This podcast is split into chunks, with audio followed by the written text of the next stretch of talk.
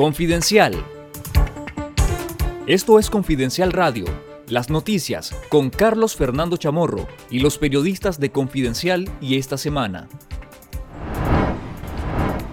Los precandidatos presidenciales Medardo Mairena y Félix Maradiaga llaman a la desobediencia civil y a no jugar en la cancha de la dictadura como respuesta ante las inhibiciones de facto. Los precandidatos presidenciales Medardo Mairena y Félix Maradiaga llamaron a los nicaragüenses a la resistencia cívica y la unidad en torno a la Alianza Ciudadanos por la Libertad ante la escalada de inhibición en contra de los aspirantes presidenciales opositores por parte del régimen de Daniel Ortega. Durante una entrevista en el programa esta semana, Mairena y Maradiaga coincidieron en que la oposición no debe someterse a las leyes inhibitorias impuestas por el régimen, los precandidatos Cristiana Chamorro Barrios y Arturo Cruz están arrestados e inhibidos de facto para el proceso electoral, mientras los precandidatos Medardo Mairena, Félix Maradiaga, Juan Sebastián Chamorro y Miguel Mora están expuestos a las leyes inhibitorias del régimen Ortega Murillo por haber participado en las protestas de abril de 2018, que el gobierno califica como un intento fallido de golpe de Estado. Escuchemos al precandidato presidencial Félix Maradiaga. Yo quisiera insistir en la importancia de la desobediencia civil, de la resistencia ciudadana. Y precisamente estos actos de resistencia están haciendo que el régimen esté cometiendo errores.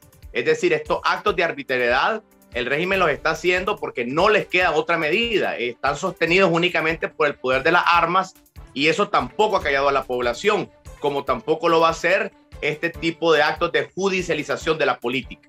Esto dijo el también precandidato presidencial Medardo Mairena.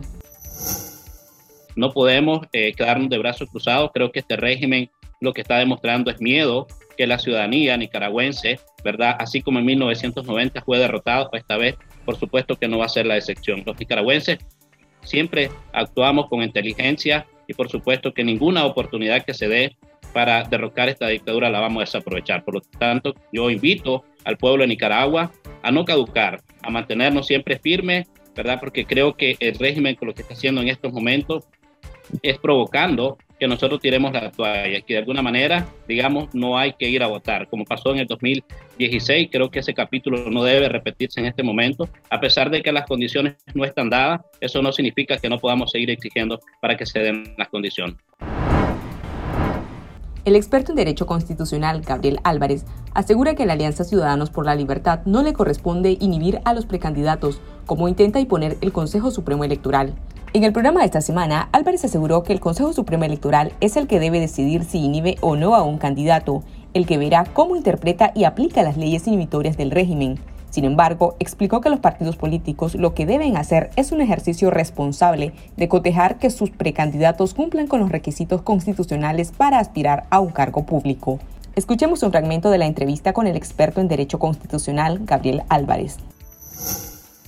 Ahora bien, lo que está ocurriendo con ese recordatorio y con lo que se observa es ya una distorsión del Estado de Derecho, el diseño del Estado de Derecho. Nicaragua se está apartando de la visión hemisférica de lo que es un Estado de Derecho, aunque no se cumpla. estamos claros que no se ha cumplido porque el Consejo Supremo Electoral se está erigiendo en un juez penal. En un juez penal, el, el Consejo Electoral no tiene competencias para, para calificar si alguien es traidor o, lavador de dinero o, crimen organizado. Eso solo puede ser un juez penal, pero además un juez penal lo hace con una apariencia de seguir un debido proceso. Aquí en dos o tres días te fulmina.